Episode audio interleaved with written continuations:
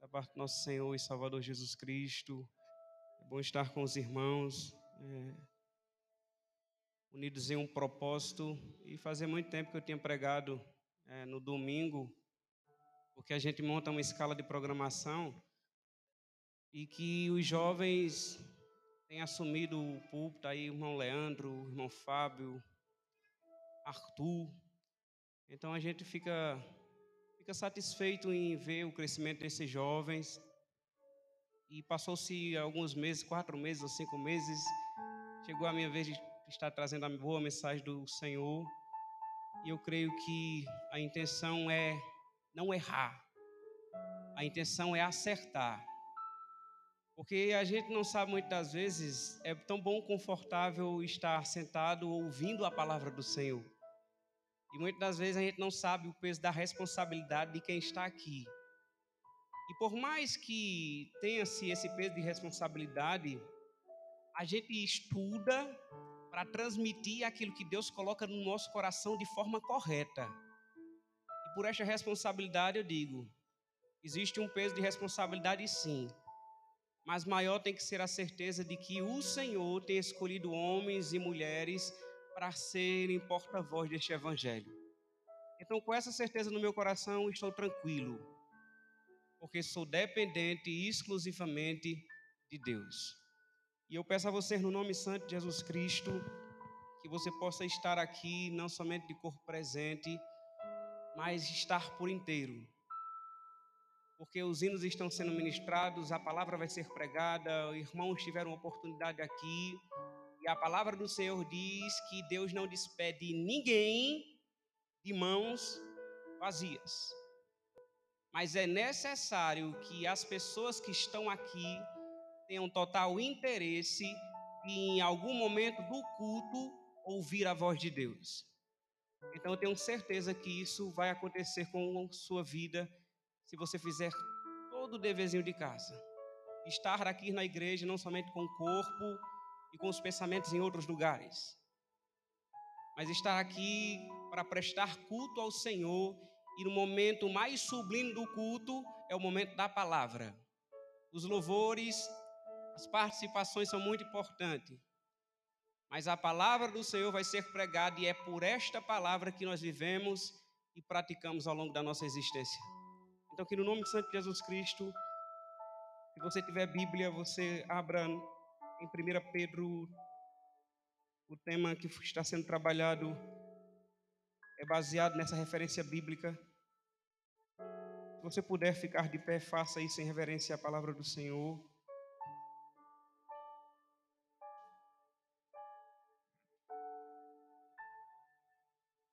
Primeira Pedro, capítulo 1.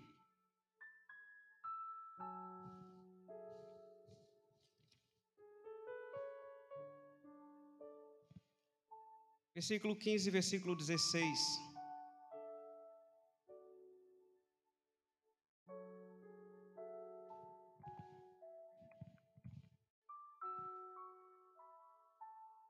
Versículo 15 diz: Mas como é santo aquele que vos chamou, sede vós também santos em toda a vossa maneira de viver. Portanto, está escrito: Sede santos, porque eu sou santo. Vamos orar, Senhor, meu Deus e Pai. Exaltado é teu santo e poderoso nome, nós te rendemos graças e te agradecemos por estar, Senhor, nesta casa, Deus, um propósito único ao nosso coração, de prestar culto ao Senhor e saber, ó Deus fiel, que nesse exato momento o Senhor se encontra nesse alto sublime trono, cheio da tua glória, da tua majestade. Mas, Senhor, diante de tanta grandeza, o Senhor ainda se inclina para ouvir as petições daqueles que buscam a cada dia, Deus, renunciar à sua própria vontade para cumprir com a tua, Senhor. Eu te peço que no nome santo do Senhor Jesus Cristo me use somente como um canal de bênção, Senhor, porque vivemos na dependência do Senhor e sem o Senhor, a gente não tinha condição nenhuma, Senhor, de estar de pé. Mas a tua rica e bondosa misericórdia tem nos sustentado até o dia de hoje. Abra o entendimento, Senhor, dos meus amados irmãos, das pessoas que estão acompanhando, Senhor, a transmissão, Deus. E que a tua palavra, como uma semente preciosa, possa cair em uma boa terra, no nome santo do Senhor Jesus Cristo. Como é vossos assentos em nome de Jesus?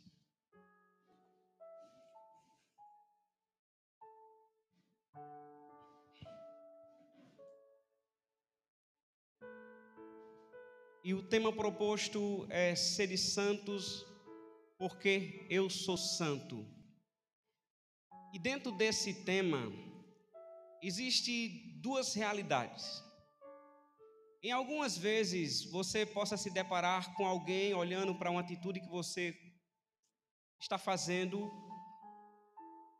e alguém possa dizer para você: olha, essa pessoa só quer ser santa. E muitas das vezes essa frase ela nos provoca. Porque a pessoa dando essa mensagem, ela possa dizer: Eu conheço que algumas vezes essa pessoa errou. Eu conheço essa pessoa e sei que ela é sujeita aos mesmos erros e aos mesmos fracassos que eu.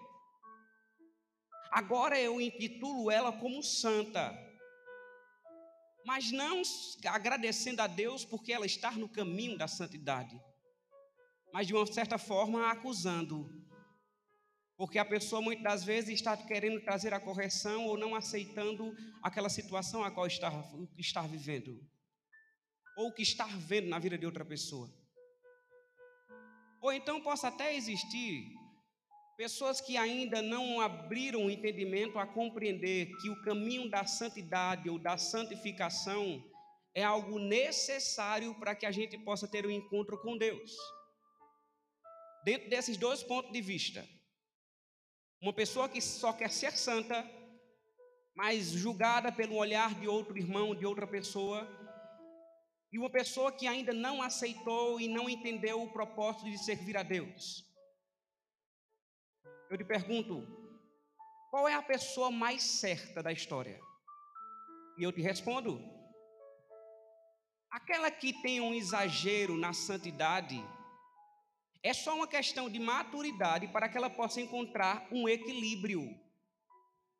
Ela encontrando um equilíbrio, aí ela possa viver nesta santidade, não sendo uma santidade exagerada mas sendo aquilo que a palavra do Senhor nos aponta. Que estamos no caminho da santidade, mas estamos sujeitos ao erro. Que estamos trazendo correção à vida de outro irmão, mas temos que ficar vigilantes, porque senão amanhã ou depois será eu ou você.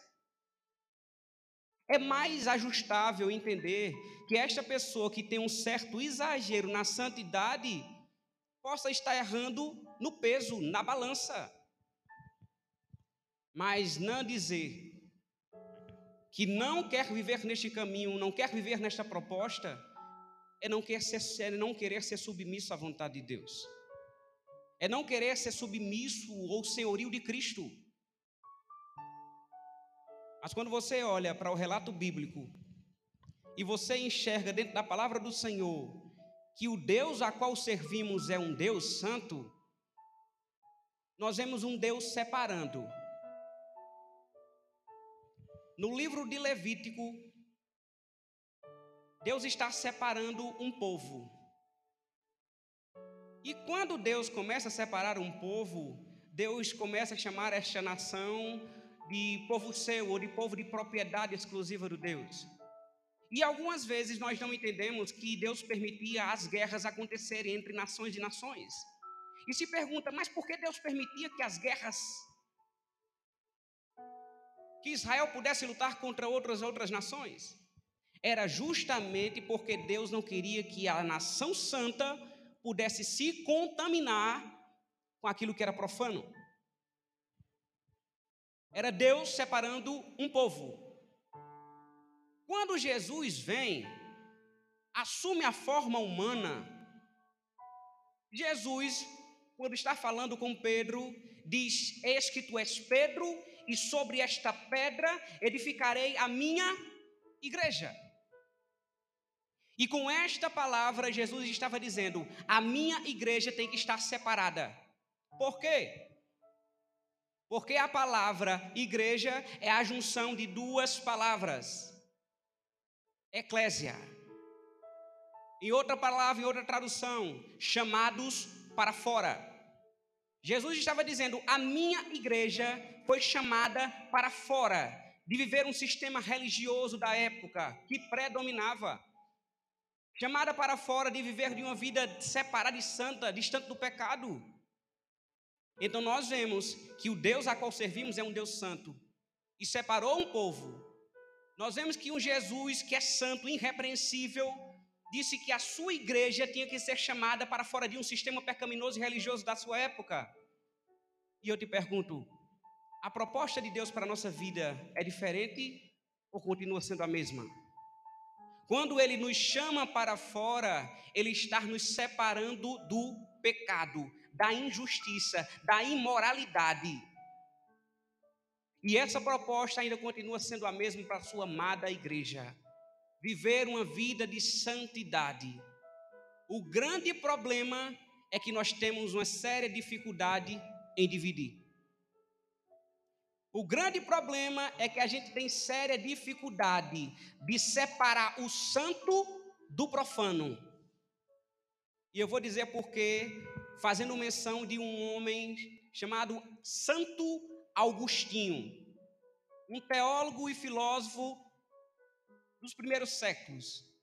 E uma frase que você já ouviu muitas vezes ele as pessoas falarem é dele. E sabe qual é a frase? Deus ama o pecador, mas odeia o pecado.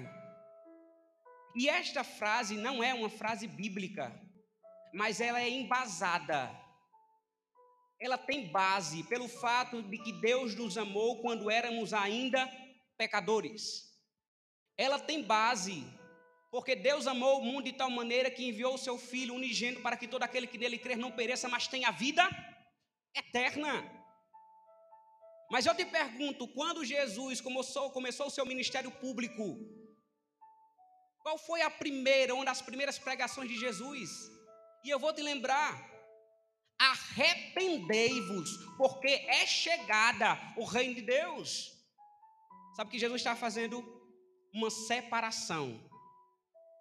Sabe o que Jesus estava dizendo? Deus provou o amor, o seu amor pela humanidade. Deus provou e eu estou aqui como prova do amor de Deus. Mas eu quero te dizer para você, você precisa se arrepender dos seus pecados. E sabe o que Jesus estava dizendo?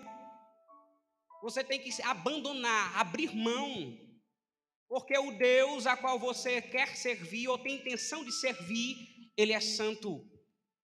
E se não for assim, você será incapaz de chegar até a ele. Você está entendendo a coisa? E aí, o problema, sabe qual é? Que a gente tem dificuldade de separar o que é santo do que é profano. E eu vou trazer uma aplicação nisso. As pessoas que mais nos machucam e mais nos decepcionam são pessoas que estão em nossa volta que estão em nosso entorno. São pessoas que confiamos. Eu estou falando de um Deus que é amor, mas também de um Deus que é juiz. E quando essas pessoas nos machucam, nos ferem, nós queremos somente tratar com amor. Quando um filho desonra um pai, o filho diz, o pai diz: "Eu te amo, meu filho". E como prova do teu amor, eu te aceito. Não fazendo essa separação do santo do profano. Porque na verdade, o amor tem que ser separado da justiça. Filho, eu te amo. Pode contar comigo para o que der e vier. Mas a tua vida de pecado me aborrece. Eu te amo, pode contar comigo. Mas essa vidinha que você está levando me provoca. E sabe o que acontece? Muitas das vezes só queremos agir com amor. Esquecemos da justiça, porque amamos e não queremos ferir. E sabe qual algumas coisas, uma das coisas que acontece? Que quando isso, quando não é trazida esta correção, a palavra do Senhor Deus diz lá em Deuteronômio, capítulo 7, por volta do versículo 26, que a casa e a família é acometida por uma tal de maldição. Quando esta correção ela não é trazida e o pai ou uma mãe abre as portas para aquilo entrar, aquilo não acaba bem. E eu vou dizer para você, um dos principais responsáveis para que maldição entre dentro da casa é um pai e é uma mãe. Por quê? Porque Deus constituiu essas pessoas como autoridade. E nós estamos falando de algo chamado santidade. E eu vou estar lendo para você para que não fique somente nas minhas palavras. Deuteronômio capítulo 7, versículo 26 diz: Não meterás, pois, coisa abominável em tua casa, para que não sejas amaldiçoado, semelhante a ela. De toda detestarás, e de toda abominação, pois é amaldiçoado. Você está entendendo a lógica das coisas? Quando essa separação não existe, quando o amor brada mais alto, e um filho vem trazendo a porcaria que ele faz, pratica lá fora, e o pai não traz a correção, ele está abrindo uma porta de legalidade. Para o mal dizer, aqui estou e aqui fico, porque aqui é minha casa. Quando o pai diz, pode entrar, meu filho, e traz a tua bagagem, fique à vontade de pecado porque não quer desagradar. Você é pai, você é autoridade, você quer separar o amor da justiça? Então você diz, filho, eu te amo. Filho, eu te amo, mas eu quero te dizer uma coisa: a tua bagagem fica da porta da calçada para fora. Filho, eu te amo, mas as tuas práticas pecaminosas têm que ficar para fora deste lugar. Porque eu te digo, é desta forma e é desta maneira que Deus age, dizendo: Eu te amo, mas o pecado que você pratica me aborrece. Ah, sabe qual é as falas que eu tenho ouvido muitas das vezes? É de mães, é de vós, que sabe o que dizem? Entra para dentro de casa, menino. Porque é melhor você fazer dentro de casa, porque aqui na calçada, na rua, todo mundo vê. É desse jeito, entra para dentro de casa, vem para aqui fazer aqui dentro. Não entendendo que o versículo diz que isso atrai maldição. E as pessoas muitas vezes não estão entendendo que tanta tragédia, que tanto desmantelo está acontecendo um atrás do outro. Sabe o que o versículo está dizendo? Que isso são portas de legalidade para que isso possa acontecer. Eu quero dizer para você, pai, se teu filho não tiver vergonha de fazer as coisas na calçada, ele vai ter coragem de fazer na Praça João Pessoa. Mas a tua posição como homem de Deus, como mulher de Deus, é dizer eu te amo, mas eu não suporto aquilo que você pratica. Ou você vai esperar as coisas acontecer e querer esconder a vergonha que teu filho está fazendo dentro da tua casa? Sendo que dentro da tua casa vai atrair uma tal de chamada maldição. Com aquilo que não suporta, com aquilo que a gente não suporta, a gente não vive. O versículo está dizendo: detestarás. E eu te pergunto, como é que você vai viver com uma coisa que você detesta? Uma coisa que você detesta, você quer longe de você. E se você quiser, meu filho, que a sua casa seja uma casa abençoada, comece a se policiar nestas coisas. Porque um dia você possa ter falado: Esta casa é do Senhor. Porque um dia você possa ter falado: Olha, o que entra aqui tem que ser algo santo. Mas o amor se torna maior do que a justiça. E eu te pergunto: quantas são das vezes que a gente tem apresentado a nossa casa, que a gente tem apresentado os nossos bens, que a gente tem apresentado o nosso carro, que a gente tem apresentado a moto, que a gente tem apresentado a nossa vida, como foi cantado pela irmã Juliana.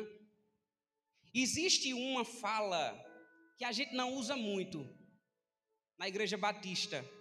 é eu consagro ao Senhor.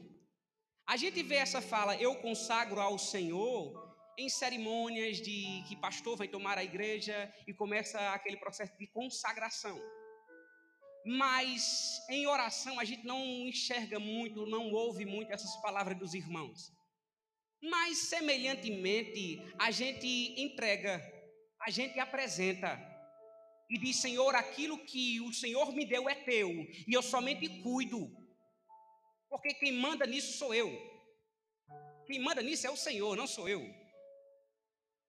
Então, muitas são das vezes que nós temos apresentado. E eu quero dizer para você: existe uma problemática nisso tudo. Porque aquilo que você apresenta a Deus é santo, tem que ser santificado. E eu vou usar uma aplicação para que você possa entender melhor. Imagine alguém muito amigo seu e você tem alguma alguma autoridade constituída pela igreja a você. E um amigo muito chegado seu começa a dizer: Eu vou lá no fulano porque ele é muito meu amigo, camarada, e eu vou fazer uma festa e eu estou precisando aqui desta bateria. Eu estou precisando da bateria para fazer uma festa, ele é muito meu amigo, e eu vou lá. E começa o diálogo, começa a conversa. Rapaz, vou fazer um forró e está faltando a bateria, tenho tudo. Tenho tudo, só está faltando a bateria. E você é muito meu amigo. Vai me prestar a bateria para que eu faça um forró? Aí o crente lavado, remido pelo sangue de Jesus Cristo, que preza aquilo que é apresentado e consagrado a Deus, começa logo a perguntar: mas esse forró glorifica e exalta o nome do Deus vivo. O som que vai sair nela vai chegar no céu, vai chegar aonde? Você é muito meu amigo, mas eu quero te dizer: um dia ela foi consagrada, apresentada para uso exclusivamente de Deus. E eu quero te dizer que a minha amizade com você continua sendo a mesma. Você está entendendo a lógica das coisas? Se você tiver apresentado alguma coisa a Deus e disse isso aqui é do Senhor e é uso exclusivo teu, cuide.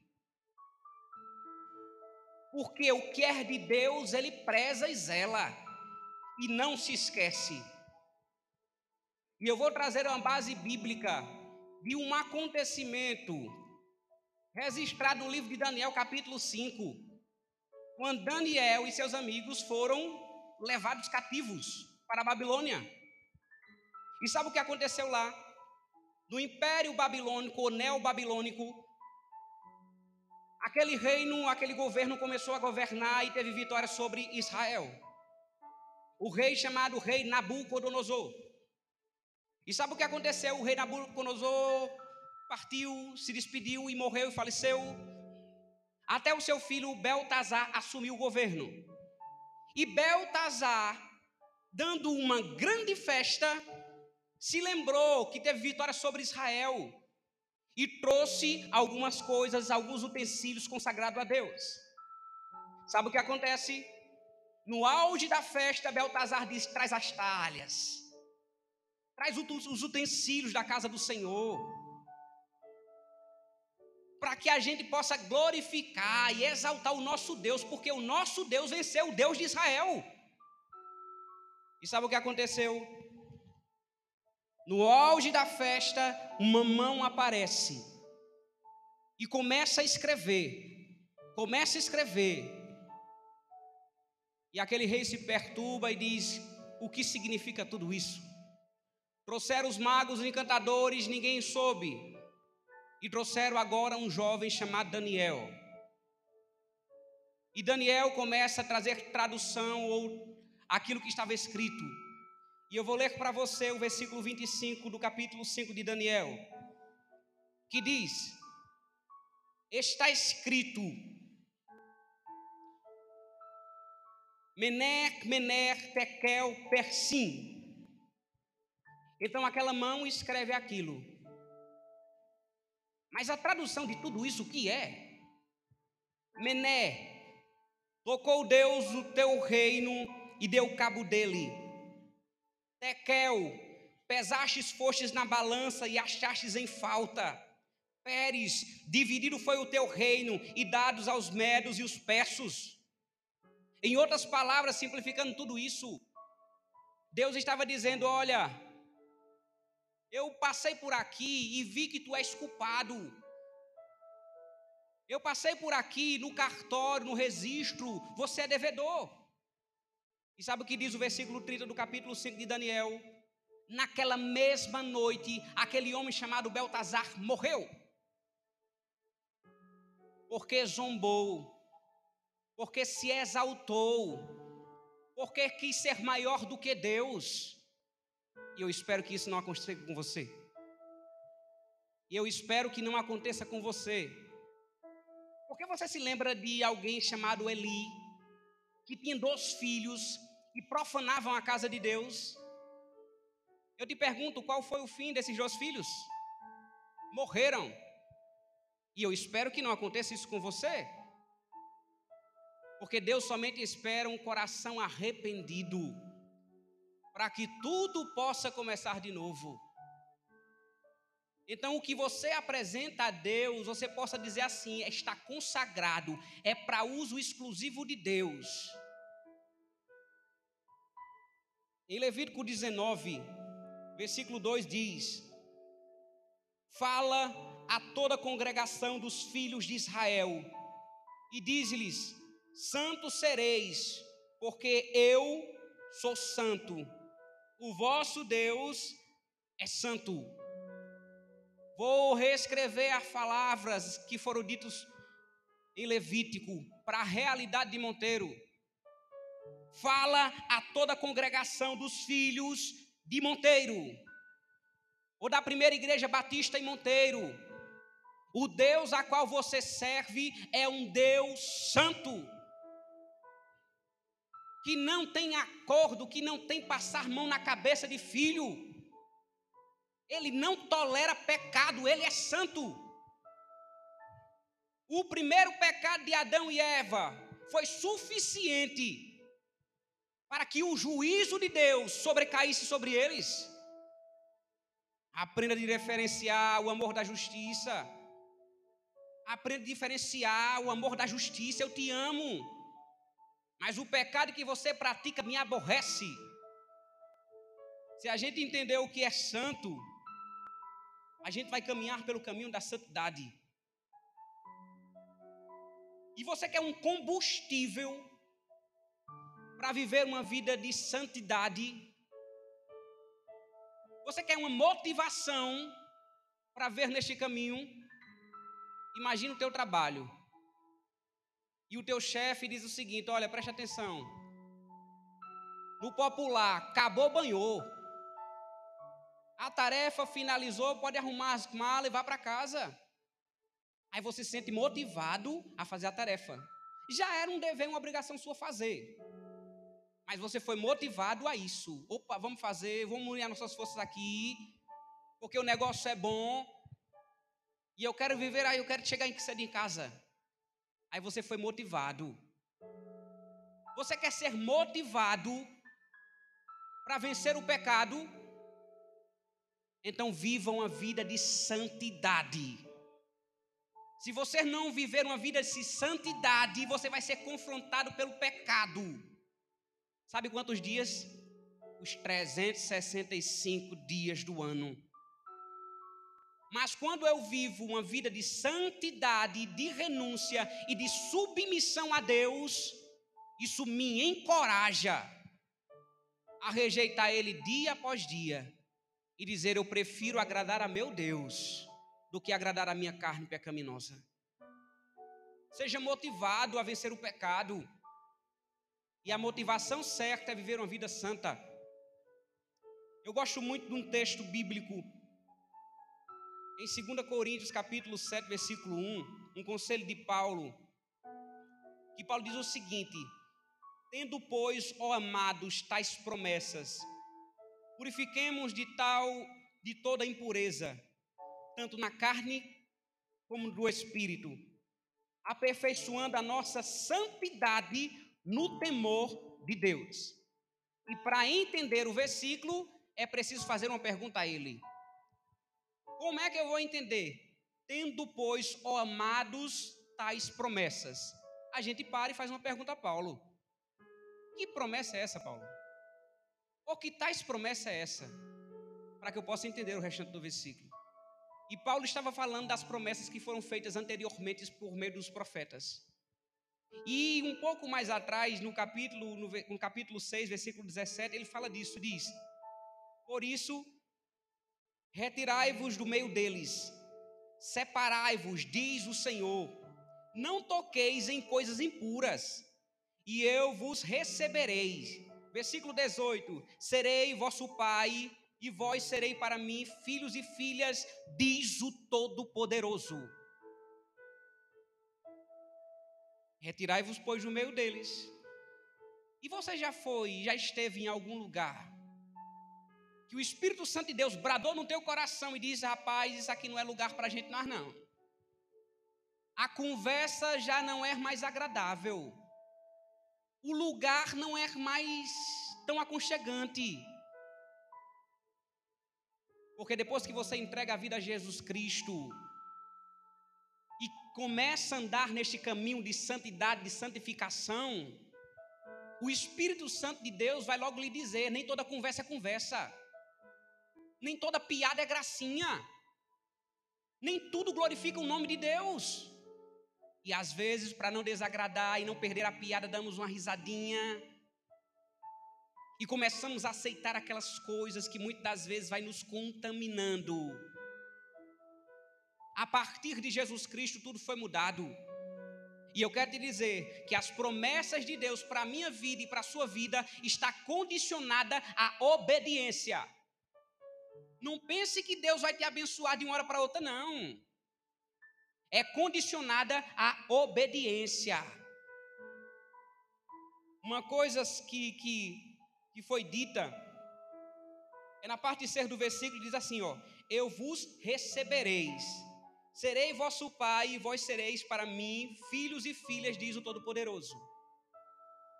Existem pessoas que querem ser filhas de Deus. Mas o fato é, Deus recebeu essas pessoas. Muitas são das pessoas que querem ser filhas de Deus, do Todo-Poderoso. E a grande pergunta é: será que Deus registrou pelo sangue de Jesus Cristo e tomou essas pessoas como filhas de adoção? Porque eu estava lendo este versículo, estava se alegrando, se abrindo-se, o meu sorriso. Porque algumas vezes eu estou andando com meu filho Benjamin e as pessoas dizem, mas parece com o pai. E eu disse, Benjamin, papai não é tão bonito, mas está com o coração alegre. Porque as pessoas estão dizendo que você parece comigo, Benjamin. Porque você tem alguns traços, algumas características minhas. E às vezes você possa ter um filho e não possa ser parecido tão na fisionomia, mas nas atitudes.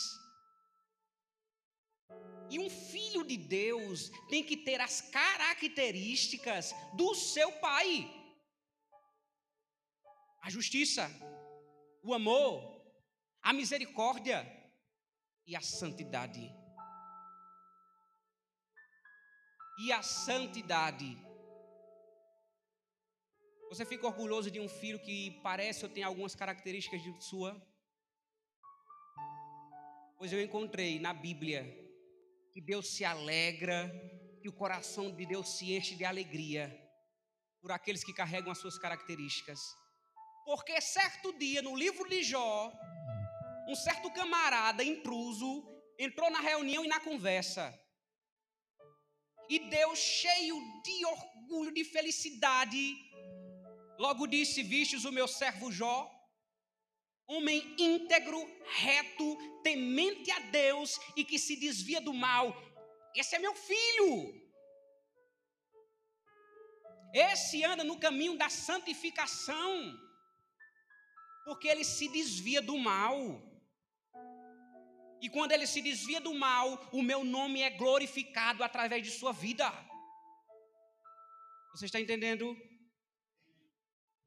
Esse é o Deus ao qual servimos, que tem alegria e quer ver as suas características no seu povo que é santo, separado e lavado pelo sangue de Jesus Cristo.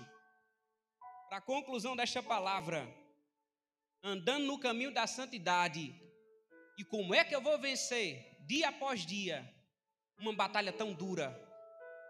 Eu vou tomar o conselho do apóstolo Paulo, quando Paulo escreve a Timóteo, um jovem Timóteo, e diz: E você, Timóteo, foge das paixões da mocidade e procura viver uma vida correta, com fé, amor e paz, junto com os que com o coração puro pedem a ajuda do Senhor. E eu te pergunto: fugir é uma ação de coragem ou de vergonha? Mas ele diz que fugir das paixões. E a gente sabe perfeitamente que uma paixão não é um sentimento verdadeiro. Quem se apaixona, esse sentimento não é verdadeiro. Por quê? Porque uma pessoa apaixonada, ela acredita que aquilo que ela está vivendo é perfeita. É perfeito. Encontrei o meu príncipe. Encontrei a minha princesa. E começa o relacionamento. E quando chega lá na frente, chega lá na frente, o príncipe vira encantado. Uh, se encantou porque a paixão cegou. Aquilo que acreditava que era perfeito, e a pessoa cai numa grande real. E esse negócio de dizer que o amor é cego é uma mentira. Porque o amor enxerga os erros, as falhas, os desfeitos. Mas a sua decisão ainda é amar. Mas é preciso fugir. E eu te digo, do pecado, eu quero te dizer para você, é preciso fugir. Porque o pecado é igual uma paixão. Aquilo me satisfaz e eu quero, é tão bom, é tão prazeroso, eu não vou abrir mão de fácil, não. Mas eu te pergunto, vale a pena? A paixão é muito boa, mas eu te pergunto, vale a pena? O pecado é muito bom, mas vale a pena? Porque a palavra do Senhor diz: os que praticam tais coisas não herdarão o reino de Deus. Então eu te digo: não vale a pena. Fugir do pecado não é uma ação de vergonha, é uma atitude que glorifica o nome de Deus. Fugir do pecado não é nada vergonhoso. E eu vou trazer para você agora a aplicação do ensinamento de Paulo é como se Paulo estivesse olhando para bem distante, para o Velho Testamento, e encontrasse um jovem que foi vendido pelos seus irmãos. E foi morar na casa de um senhor chamado Potifar. E Deus abençoou aquele jovem de uma tal maneira que o seu senhor coloca nas suas mãos todas as coisas que tem. E aquela mulher, a mulher daquele homem, começou a dizer: Ô oh, José bonito, Oh, José, como tu me encanta, José. Oh, José, se eu te pego, José. Não vai prestar, não, José. E a situação passou a ter, a ficar tão desconfortável para José, que a Bíblia diz que, certa ocasião, aquela mulher toma aquele José, e José se agarra com ela. Pelo contrário, José disse: A minha roupa pode ficar, mas o nome do meu Deus nunca de ser envergonhado através da minha vida. Você está entendendo as coisas? Não é vergonhoso fugir do pecado, porque com a ação de José, o nome de Deus foi glorificado, porque Deus exalta José. Não tenha vergonha, meu querido Algumas pessoas vão dizer para você: você não quer, não? Eu quero. Você vai rejeitar, está passando, rapaz, está mole demais, está dando mole, você não quer, não? Quero não. Por quê? Eu logo te respondo. por meu, porque o meu compromisso com Deus é diferente do seu. Não quer não, quer não. Vai pegar não, pega o não.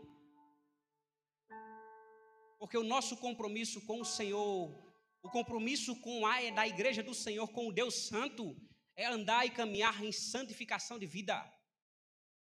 Você quer glorificar o nome de Deus? Através da sua vida, seja reconhecido como um homem que preza andar em santidade de vida. E poderia ser contado vários outros exemplos aqui. Mas em respeito ao horário e saber que ainda tem a finalização do campanha de missões, vai ter cantina, eu vou finalizar aqui. Mas se você quiser ouvir mais sobre este assunto, a gente convida você no nome de Jesus Cristo para estar com a gente na sexta-feira. É culto da juventude, mas a palavra é de Deus e é aberta para toda a igreja. Para que possamos aprender a viver uma vida de santidade, enxergando que o nosso Deus é santo, o nosso Jesus é santo, a essência que está em nós, o Espírito Santo de Deus é santo. E não tem, não tem como fugir. Eu queria que Henrique pudesse projetar Hebreus capítulo 12, versículo 4, para que a igreja do Senhor possa recitar e entender a importância. Hebreus capítulo 12, versículo 4. 14, desculpa, Henrique. Agora use o fôlego de vida que você tem Graças a Deus os irmãos estão aí atentos, ninguém está dormindo, graças ao Senhor. Mas que esta palavra possa estar no coração de vocês, que vocês possam fazer a aplicação. Vamos ler o versículo?